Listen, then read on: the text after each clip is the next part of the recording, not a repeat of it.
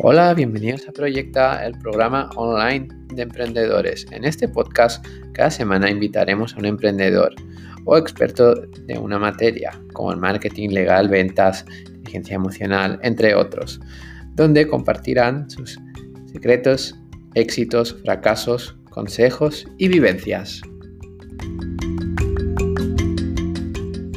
Bienvenidos a un podcast más en Proyecta. Hoy tenemos a un invitado muy especial, a Pau, experto en marketing y consultor, aparte de emprendedor. Bueno, Pau, ¿tú te, tú te consideras emprendedor? Eh, sí, la verdad, ¿qué tal? ¿Qué tal, Germán? ¿Cómo estás? Muy bien. Eh, pues eh, bien, la verdad es que sí. Sí siempre me he considerado un, un, emprendedor y aparte de un emprendedor casi, casi nato, ¿vale? Porque desde que he empezado con mis experiencias profesionales, uh -huh he trabajado, he tenido alguna experiencia muy cortita así pues, trabajando por cuenta ajena, pero prácticamente toda mi vida profesional ha sido desde el lado emprendedor. Qué bueno. ¿vale? Así que ya desde muy, desde muy jovencito. Qué bueno, qué bueno. Bueno, cuéntanos un poco quién es Pau y qué proyectos tienes actualmente. Mira, pues yo eh, actualmente, pues eh, bueno, eh, fundé hace ya pues 6, 7 años la agencia Marketers Group, que es la agencia que, que, yo dirijo, ¿vale? Que es una, es una agencia que empecé yo solito como emprendedor en, en un coworking y ahora pues somos eh, pues bueno un equipo de 13 personas eh, trabajando principalmente en, en, tareas de, de, SEO y performance marketing vale nosotros al final como ayudamos a las marcas es establecer estrategias digitales para la captación de, de leads y ventas principalmente y estoy en esa en esa faceta digamos que es el proyecto troncal vale vamos a decirlo vamos a decirlo así uh -huh. Y luego, aparte de la agencia, pues bueno, hago como, como asesor también estrategia digital para alguna, para alguna empresa que, bueno, de forma continuada, que me lo, me lo piden, hago sesiones de, de mentoring o de, de, de, seguimiento con ellos. Uh -huh. Y luego, por, también, por otro lado, pues también dirijo el, el posgrado de marketing digital en, en Inesti, ¿vale? Uh -huh. y, y, luego, pues también pues tengo algún proyectito pequeño, alguna web pequeña que también eh, tengo por ahí, pero, pero bueno, esto sería lo, lo, lo principal pero, y lo más ¿Pero son tuyas o, o de mentor? Eh, las, las webs, bueno, las webs, las webs son mías. Ah, sí, sí, sí, sí, sí. Sí, sí, sí, las webs, eh, las webs son mías. De hecho, la, una de ellas, uh -huh. que es así la más esto, es una web que se llama tiempodenegocios.com, ah. que fue mi primer blog. Ah, o sea, fue mi, bueno. mi, primer blog con el que empecé a escribir sobre marketing digital y luego ya, pues, eh, ahora es un mini, eh, no sé, como un mini medio de, de, de, comunicación, vamos a decirlo así, y que tiene su propio modelo publicitario y de, de, patrocinio. Qué bueno. Me imagino que experimentarás, ¿no? Con todas esas webs. Siempre sirve, siempre sirve que tenemos que hacer algo para algún cliente o, sí. o ha salido alguna herramienta nueva o ha salido cualquier cosa de esta y siempre tener eh, webs propias, pues, eh, pues siempre te ayuda, digamos, a poder experimentar. De hecho, lo considero clave. Qué bueno. Y bueno, ¿cómo, ¿cómo, ayudas con Marketers Groups y cuál es el proceso? ¿Cómo ayudas a las empresas o a los emprendedores y cuál es el proceso? Vale, mira, normalmente eh, entran porque o me conocen a mí o, o no, principalmente o me, me conocen a mí o, o, han estado de alumnos o me conocen por redes uh -huh. o por el blog o me conocen por alguna cosa. Entonces, normalmente suelen venir porque al principio requieren de una base más estratégica, ¿vale? Uh -huh. Entonces, a mí se me, normalmente las empresas, lo dicen ellos, no yo, eh, me valoran más, eh, digamos, por la, por a veces por, por ser bastante empático, digamos, en la, en la parte de, de visión de negocio, uh -huh. ¿vale? De ellos y en estrategia, ¿vale? Yo soy un perfil, eh, soy una especie de rara avis porque soy, tengo un, un, un, un, un perfil como bastante transversal, Uh -huh. ¿Vale? O sea, tanto te puedo opinar sobre temas de, de, SEO, como de ads, como de branding, como de, yeah. de, de, distintos temas distintos, porque al final eh, no puedo llegar a la profundidad de, un especialista, ni mucho menos, porque sería imposible, pero sí que puedo tener una visión bastante amplia y, y, tocando herramientas, que eso es lo que hace falta, pues, eh, eh, en muchos campos, ¿no? Y entonces la mayoría de veces me contactan y normalmente defino con ellos una estrategia, es una primera fase que hacen, que hacen eh, más conmigo. Definimos eh, pues un poco pues, validación de modelo de negocio, vemos eh, los siguientes pasos, vemos un poco el plan y les ordeno la cabeza. ¿vale? O sea, normalmente Muy importante. Eso es lo que, lo que intento hacer. Les ordeno y entonces una vez ya tenemos definido todo esto, pues ya directamente pasan a la agencia y entonces ya mm. entran, digamos, eh, en manos de mi, de mi mano derecha, vamos a hacerlo así, de director de, de operaciones de la agencia, uh -huh. y a partir de ahí articulamos las acciones de seguimiento y más del día a día y ya trabajan más con mi equipo. Yeah. ¿Vale? Este sería un poco el, el, el, seguimiento, el formato normalmente típico que solemos seguir. Yeah.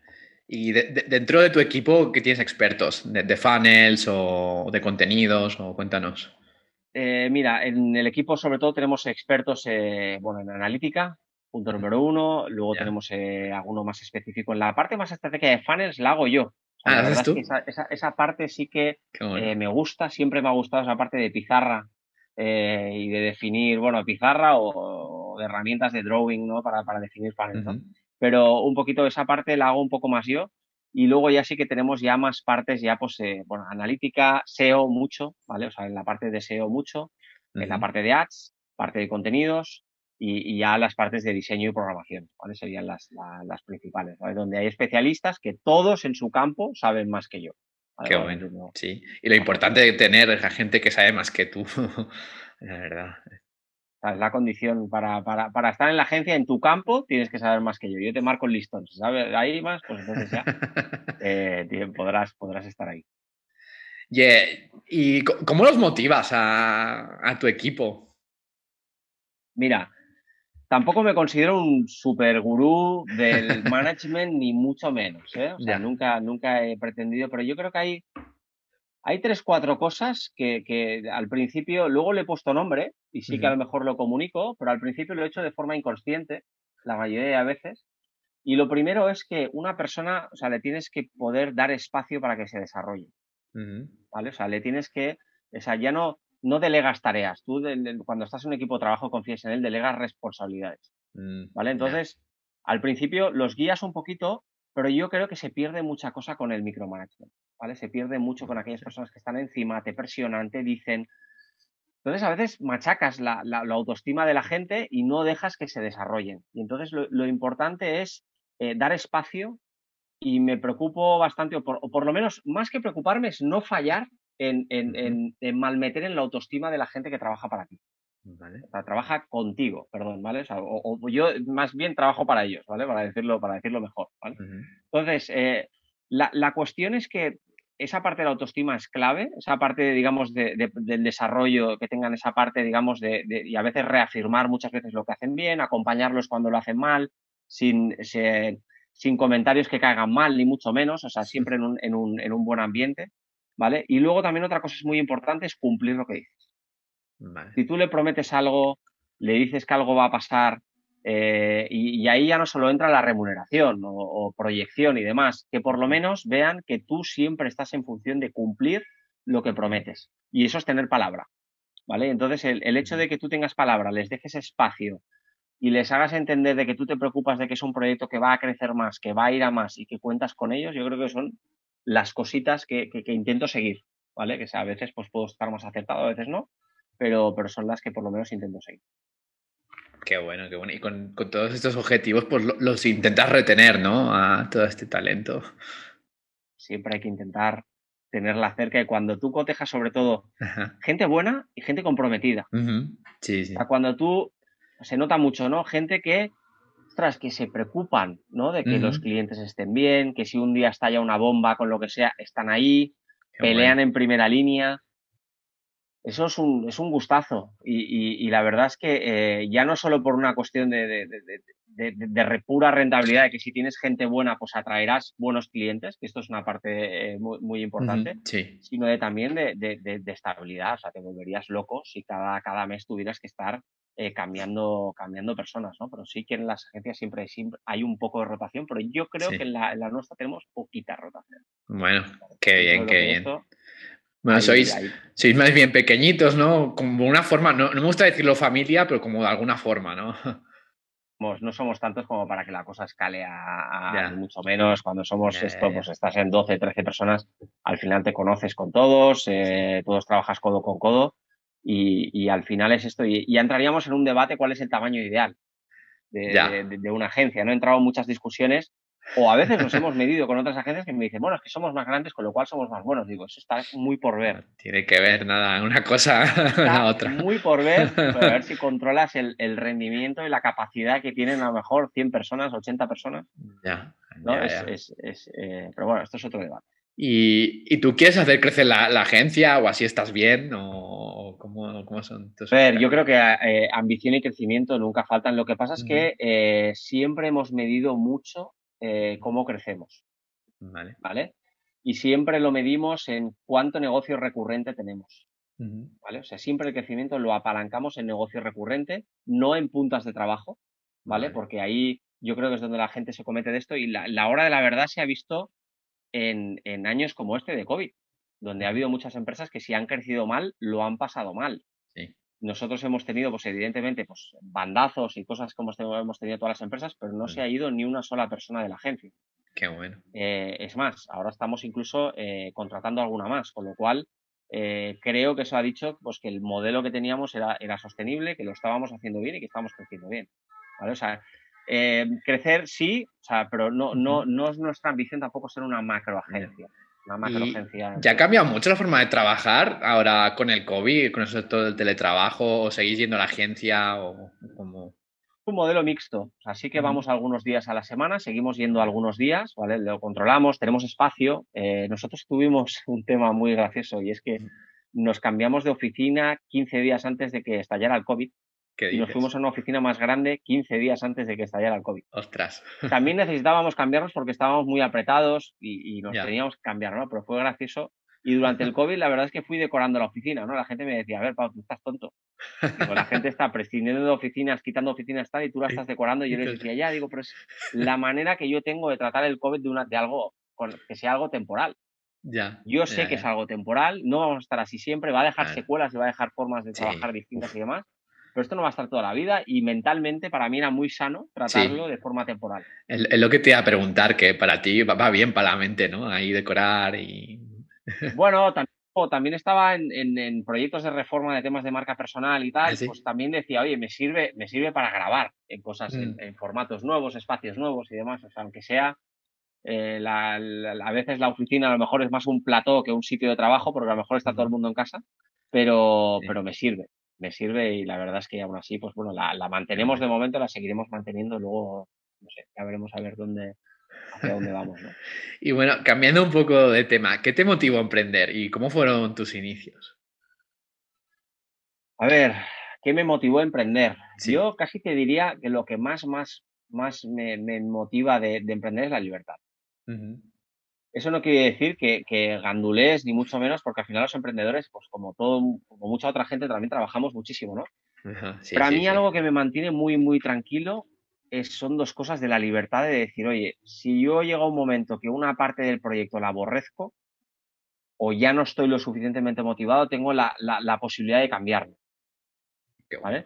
Y tengo la posibilidad de volver a reinventarme continuamente y tengo la posibilidad de, no tener prácticamente rutinas que, me desmotiven, ¿vale? Entonces, eh, esa sensación de libertad es, eh, para mí es lo, principal, ¿no? Y la, sensación de estar construyendo algo desde cero eh, es algo, ¿no? Siempre se ha dicho que hay como, en la vida profesional hay como dos tipos de, profesional, ¿no? Está el pirata y está el navegante, ¿no? son los dos igual de buenos, ¿eh? No voy a hacer el típico discurso de no, el de emprendedor, son los dos igual de buenos, igual de, igual de válidos. Lo que pasa es que el pirata es el que se pone la, la, cuchilla ahí en la, en la boca, ¿no? Y, sale ahí a vender y, a subir una empresa de, de, cero, ¿no? Y ahí como sea, ¿no? Y luego el navegante, que es muy. Eh, se necesitan que cuando algo ya está establecido, tú lo tienes que llevar por el rumbo correcto, ¿no? Entonces, eh, ambos son absolutamente necesarios, pero yo me considero más pirata. Entonces, eh, llega un momento que cuando las cosas están establecidas y entra en algo en un terreno muy operacional, yo molesto más que ayudo. Ostras. Y cuando molestas que lo, delegas a tu equipo. Sí. ya. Mira, esta es una de las grandes lecciones que yo he aprendido y, las cosas me han ido mucho mejor cuando lo he entendido, que es cuándo me debo apartar. Mm, es importante, ¿eh? Saber eso. Pero importantísimo. Sí. O sea, eh, ¿cuándo me debo apartar y cómo protejo a mi equipo de mí mismo? Ostras. Tienes ahí un plan de evacuación. emprendedor, piénsalo. Un emprendedor siempre es emprendedor, todo el tiempo es emprendedor, ¿vale? Y yo puedo llegar un día y a lo mejor el equipo está focalizado en una serie de entregas, una serie de cosas que ya se han marcado y, nos hemos comprometido con una serie de cosas, yo puedo aparecer un día, oye, mira esto, esta herramienta, porque esto podemos hacer otra cosa, podemos abrir un negocio por aquí, tal, bum, bum, bum, y empieza a revolucionar a la gente, ¿no? Entonces, ahí está también el rol de, de operaciones de decir, oye, Pau, esto no toca. Esto cada X tiempo podemos montar reuniones para hablar más de cosas de largo plazo y demás. y, es algo muy, muy bueno el, saber cuándo hay que proponer y cuándo hay que callarse, retenerlo y, no distraer a la gente.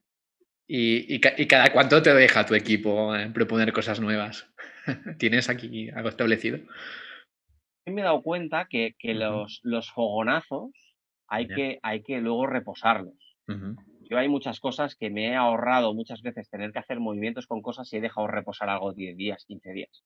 ¿No? Porque te despiertas con una idea y dices, esto es buenísimo, esto hay que implementarlo ya mismo, ¿no? Y hay veces que también otra cosa que hago es que eh, intento contactar con personas de fuera del equipo, o colaboro con personas de fuera del equipo, para trabajar nuevas iniciativas. Ya. Ahora, por ejemplo, estamos queriendo lanzar algo para el 2021 y los, lo he sacado fuera de las rutinas, digamos, del equipo de esto, porque si no los, los desconcentro, los distraigo y, mm. al final se distraen de lo principal, que es pues, eh, dar valor al cliente que ha confiado en nosotros. Claro, claro, claro. El cliente quiere resultados y qué bueno que tengas todo, todo este equipo. Aparte de un modelo que nosotros no firmamos contratos a largo plazo, ¿eh? El mes que viene se pueden ir todos, ¿eh? ¿En serio? Nosotros algo que yo siempre digo en, una cuestión de ventas es decir, oye, tú te vas a quedar con nosotros si quieres. Y no hay mm. contratos ni de un año, ni de seis meses, ni no sé aparte es que no los firmamos.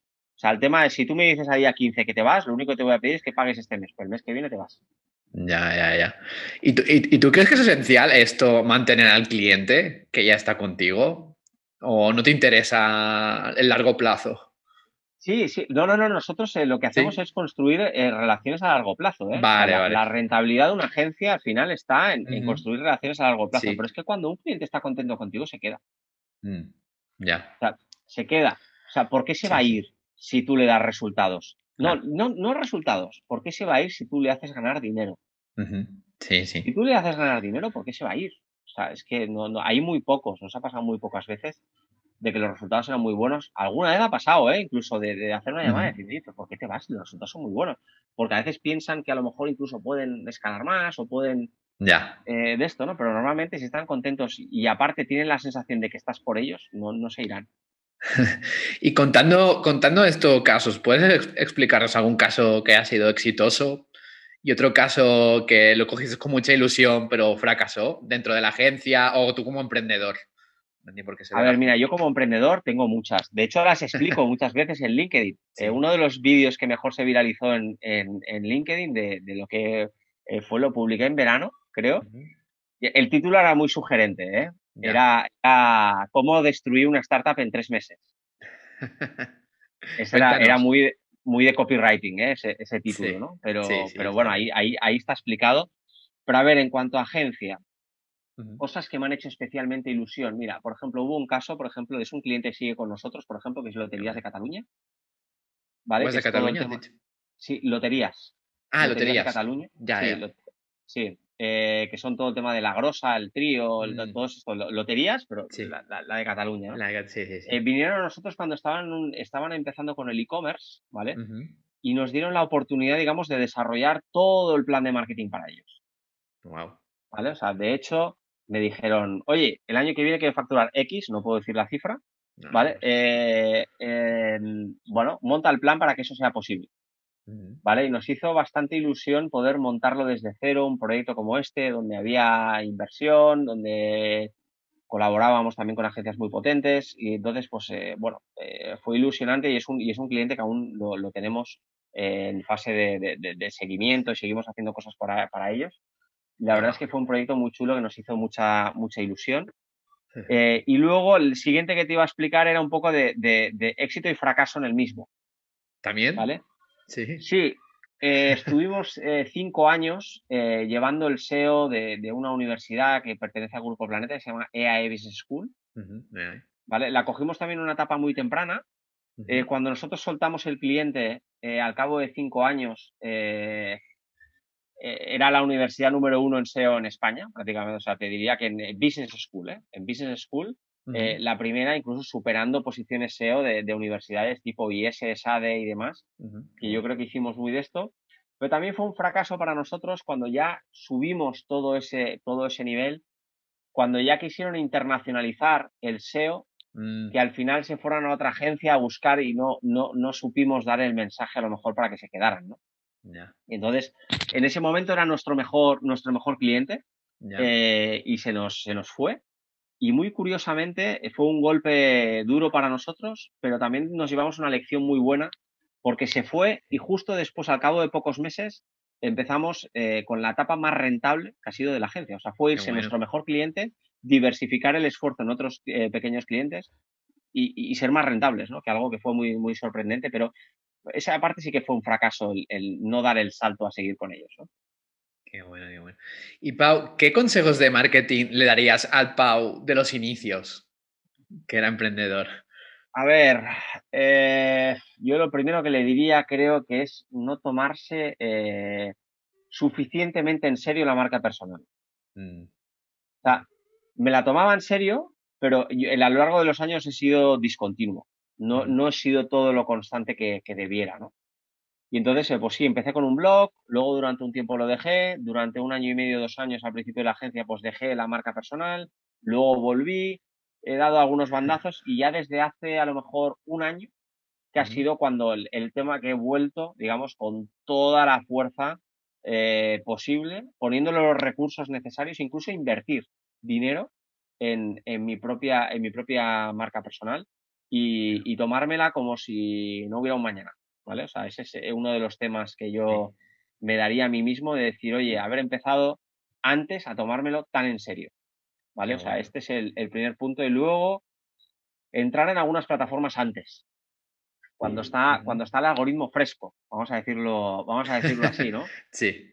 Eh, haber entrado antes en Instagram, eh, haber entrado un pelín antes incluso en, en, TikTok, eh, haber entrado, pues. ¿Estás en TikTok, Pau? ¿Eh? ¿Estás en TikTok? yo, yo como, yo no. Ah. asesoramos a alguna marca que sí, ¿vale? Mm pero, pero, pero yo no. Pero el tema es que, claro, ahora, por ejemplo, dices, mira, estás en TikTok y lo juzgamos, ¿no? Como es el bailecito, la música, el tal, el no sé cuánto. No, cuidado con TikTok. Pero, va a evolucionar igual que lo ha hecho Instagram. Instagram al principio era una red social para fotógrafos. Sí, sí, pero en, TikTok hay, hay, una tendencia que se viralizan bastantes vídeos, que, que, se llegan a un millón de visitas. Está, algoritmo, está el algoritmo virgen. Sí, sí, sí. pero no lo estará toda la vida, o sea, también evolucionará, ¿no? Y, ya ha pasado con LinkedIn, ha pasado con Instagram, ha pasado con Facebook. Eh, entonces, pues en ciertas plataformas es casi entrar antes, ¿vale? Quizá hemos sido algo, algo conservadores ahí. Sí. ¿Y algún otro consejo al Pau? ¿Algún otro consejo? Sí. Mm, a ver, yo creo que diría más cosas, me diría muchas, claro, es que ahora sé, bastante más que antes, ¿no? Pero el tema es decir, bueno, y algo que cuesta a muchas empresas es decir, si yo ahora, por ejemplo, te diría, oye, vamos a invertir dinero en conocer mejor al cliente al que vamos a, servir luego, ¿no? Igual no suena muy sexy decir eso, ¿vale? Porque dices, oye, no, si no es para obtener leads o tráfico ya directo y tal, ir a vender, pero yo antes em, me gastaría dinero en, en construir eh, más, más entrevistas, eh, más eh, quiz, más investigación, más mercado, más de mm. esto, porque sí que han habido proyectos que cuando hemos entendido el buyer personal luego han funcionado muchísimo mejor que antes, incluso una inversión de dinero hubiera sido muy rentable a medio plazo para entenderlo mejor antes. ¿Vale? O sea, este es otro consejo que también, también me daría. Sí, sí, sin duda. Conocer a tu público objetivo, el buyer persona, es esencial pues, para tu negocio puedes llegar más fácil. Y hablando de esto de la marca personal, ¿qué tres factores claves crees que hay que, tiene que tener una marca personal? Sobre todo con la tuya, Pau. ¿Eh? Que con, la tuya, que aquí, aquí yo veo que, la estás potenciando, ahora te has puesto muy en serio, como nos has dicho antes. ¿Qué, tres factores claves? Es, eh, es constancia. O sea, la primera, la primera es esa parte de, de constancia. Y luego yo creo que hay un tema también de, de, encontrar factores de originalidad, ¿no? encontrar factores de, storytelling y encontrar factores que te doten de personalidad. Ya. ¿Vale? Cuando digo personalidad es que la gente, la gente sepa el tipo, o sea, y que sepa tu historia, punto número uno, que luego te identifiquen con ciertas anécdotas que, también eh, radiquen en, cuál es tu personalidad, ¿vale? no sé, por ejemplo, te pongo un ejemplo, ¿no? Y a veces, eh, no sé si lo has seguido alguna vez, pero yo a veces me he puesto muy pesado con la película de Moneyball, ¿no? eh, que es una película, por ejemplo, que a mí me ha marcado muchísimo, ¿no? Es una película que va de béisbol, no sé si... Ah, sí, la, de Brad Pitt, ¿no? La de Brad, Pitt. Sí, sí, sí. A mí esa película me voló la cabeza, ¿vale? Porque me tocó cosas interiores muy fuertes, ¿vale? En el sentido de, de, cómo puedes ir contra el sistema, ¿vale? O sea, eh, cómo y, cómo tienes que cómo puedes desarrollar una mentalidad disruptiva, ¿no? Eh, y, trabajar de forma distinta y no trabajar en base a lo preestablecido y romper con eso, ¿no? Y entonces, eh, por ejemplo, pues, eh, pues yo ahora si te explicara una anécdota de que a mí esa peli me ha marcado mucho, que me transmite y tal, y tú me asocias con una anécdota de qué es esa película para mí y demás, de esto estoy, te estoy dotando de personalidad, ¿vale? O sea, estoy diciendo un poco eh, qué me marca, qué es lo mío, ¿no? Y, entonces, pues eso, pues también, eh, yo creo que mucha gente se pone a, escupir contenido, pa, pa, pa, pa, pa, pa, pero no hay personalidad, no hay tono, no hay contexto, no hay mm. historia, ¿no? y, ese puede ser un poco el, consejo. ¿Y, crees que esas historias se tienen de alguna forma, pues, no me sale la palabra, esto, exagerar? O simplemente, eh, porque a lo mejor tú puedes coger una historia que no, tiene gracia, pero le das una vuelta y tiene gracia y es explicable.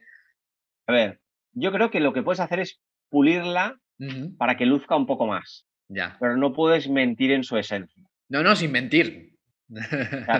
Claro, cuando dices exagerar, yo qué sé, pues a veces. Sí. No, pues. Que a lo mejor no es la palabra, pero.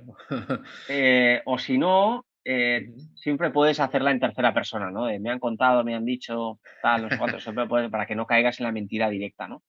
Pero, pero la cuestión es que eh, pulirla sí, es que, es que al final, eh, si lo piensas así, lo que más retenemos son las historias, ¿no? Y la gente se pone a, si no estructuras bien eso, pues la gente es difícil que te recuerde. Bueno, pues pensaremos en eso, en, crear, en crear historias y vivencias nuestras y pulirlas de alguna forma. ¿Cómo puedes utilizar historias para eh, desarrollar aspectos sí, sí, es muy, contenido muy interesante. Hay muchas veces que dices, ay, es que la analítica, eh, por ejemplo, la analítica es algo muy, siempre tengo discusiones con esto, ¿no? De, decir, ay, es que, claro, es que los posgrados de marketing o los temas de marketing siempre los vendéis mejor, a lo mejor los exponemos mejor, ¿vale? Porque somos gente más de marketing y los exponemos mejor, ¿no? Pero la analítica también, la analítica si la conectas con negocio y la conectas con, posibilidad de, crear historias ahí, también es vendible, ¿vale? Entonces, pues Es, un poco... es vendible e incluso engancha. que puede enganchar. si tú eh, explicas ciertas historias de cómo la analítica eh, hace competir empresas. Yo casi te diría una cosa. La gente, por ejemplo, habla de Netflix como una empresa de generadora de contenido. Yo te diría que le pondría la analítica al mismo nivel. Eh, Netflix es, una gran empresa. Yo te diría que su CEO sabe más de analítica que de, que de, contenidos. Sí. Sí, o sea, es, una, es, una, es, una gran plataforma de inteligencia artificial y de machine learning que lo que hace es aprender continuamente de tus, de lo que más te gusta, de lo que quieres, de lo que va de esto y, prueba 10 carátulas distintas, 10 títulos distintos, distribución distinta, user experience distinta y es una máquina tremenda de aprender eh, bueno, cómo mejorar con analítica. Sí, sí. YouTube también es una de ellas. es lo mismo, Amazon lo mismo. La pregunta es cómo, cómo importante es la analítica, ¿no? Para, para, y esto es extrapolable en muchas empresas menos, menos grandes. Ya. Y ya, una última pregunta de cierre. ¿Alguna recomendación de libros? Que yo sé que recomiendas muchos libros, o algún consejo, el que tú quieras, que te libre. A ver, consejos. Bueno, empecemos por libros, más sencillo. Eh, a mí me han gustado mucho, sobre todo el último año y medio y demás, todos los libros o todo lo que saque el señor de Russell Brunson.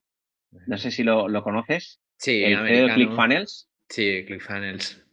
Vale, el, el, CEO Russell Brunson, yo creo que el libro que saca, el libro que se queda en mi estantería, ya no solo eso, sino libros que consultas. Ya. El buen libro, ya no solo el libro me lo leo y se queda ahí, o sea, el buen libro de, estos libros, y yo son libros que sigo consultando y sigo mirando y, sigo, y sigo repasando. Entonces, eh, todo lo que son los de Traffic Secrets, Dotcom Secrets, eh, y el otro, el otro era, Expert Secrets, ¿vale? Estos tres, ¿vale? Los de Russell Bronson, yo creo que son tres libros de, para tener en la estantería. Si te gusta el marketing digital. Son, son tu Biblia ahora, Pau.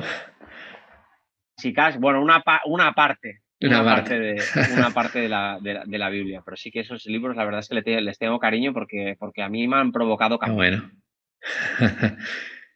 y luego un consejo en base a qué? En base a marketing, emprendeduría. Eh, lo que quieras. Mira, si quieres, como esto es un podcast de, de emprendimiento, me base a emprendeduría. Mira, te he dicho que me gastaría dinero en conocer a, tus clientes, ¿no? Aún me ganaría, aún me gastaría mucho más dinero en conocerme más a mí mismo. Ostras. ¿Pero en qué sentido, Pau? En sentido de que yo, por ejemplo, cuando yo me he conocido mucho más, eh, he entendido mucho mejor eh, qué hago bien y qué hago mal.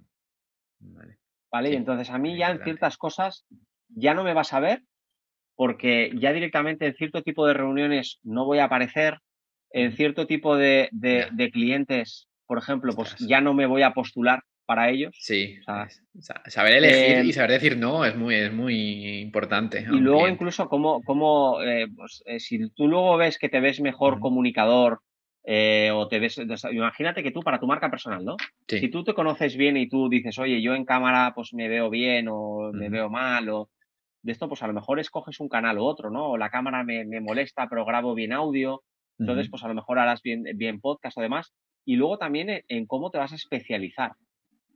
¿Vale? O sea, en cómo te vas a especializar. Eh, esto a mí yo al final, había mucha gente cuando yo empezaba marketing digital que siempre me decían, especialízate, especialízate.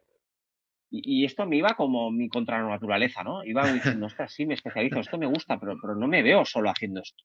Y esto sí, pero no me veo solo haciendo, ¿no? Y entonces digo, espérate, que el rol estratégico tiene su, su, su de esto si consigo llegar a la profundidad exacta como para aportar valor en, todos los campos. Y entonces, pues yo, eh, sobre todo años atrás, a toda la gente joven o toda la gente joven que se nos pueda estar viendo y demás, em, oye, en todo lo que sean pruebas de nivel, pruebas para, conocer tus habilidades, en pruebas que te, que te, propongan retos, en cosas de estas, la gente que tiene un autoconocimiento alto, porque aparte es la forma en cómo nos juzgamos. ¿Vale? O sea, y si yo me juzgo de la forma errónea, me puedo, puedo machacar mi autoestima. Y me estoy jugando mucho. ¿Vale? Tú imagínate que de repente digo, no, es que yo ahora eh, tengo que estar en la gestión de mis clientes, estar en el día a día y la fidelización de mis clientes. Imagínate que yo ahora me hubiera orientado en esto, ¿no? Pues a lo mejor he llegado a la conclusión que soy un malísimo profesional. Y eso, eh, claro, me derrumbo y entonces por no conocerme bien termino enfocado mal. ¿no? Entonces, eh, en la parte del autoconocimiento, a lo mejor me he ido por un consejo un poquito más místico, ¿eh? No sé si era lo que. Sí, no, está bien. lo que querías, pero, pero yo en esto. no, eh, acabar en el síndrome del impostor, ¿no? Que se llama. Exacto, en el síndrome del impostor, y, luego es un autoconocimiento y luego hablarme bien a mí mismo. siguiendo, me, sale muy místico, no sé si quizás son las horas. ¿eh? también es verdad que he conseguido mejores rendimientos cuando me hablo bien a mí mismo y me doy ciertas licencias de que si me estoy esforzando, me voy a permitir ciertas licencias de hablarme bien a mí mismo, de, ser un poco más valiente, de confiar en mis posibilidades. ¿Vale? Entonces ya, pues, pues eso, de intentar, bueno, en estas épocas en donde vivimos, yo creo que ha sido muy útil.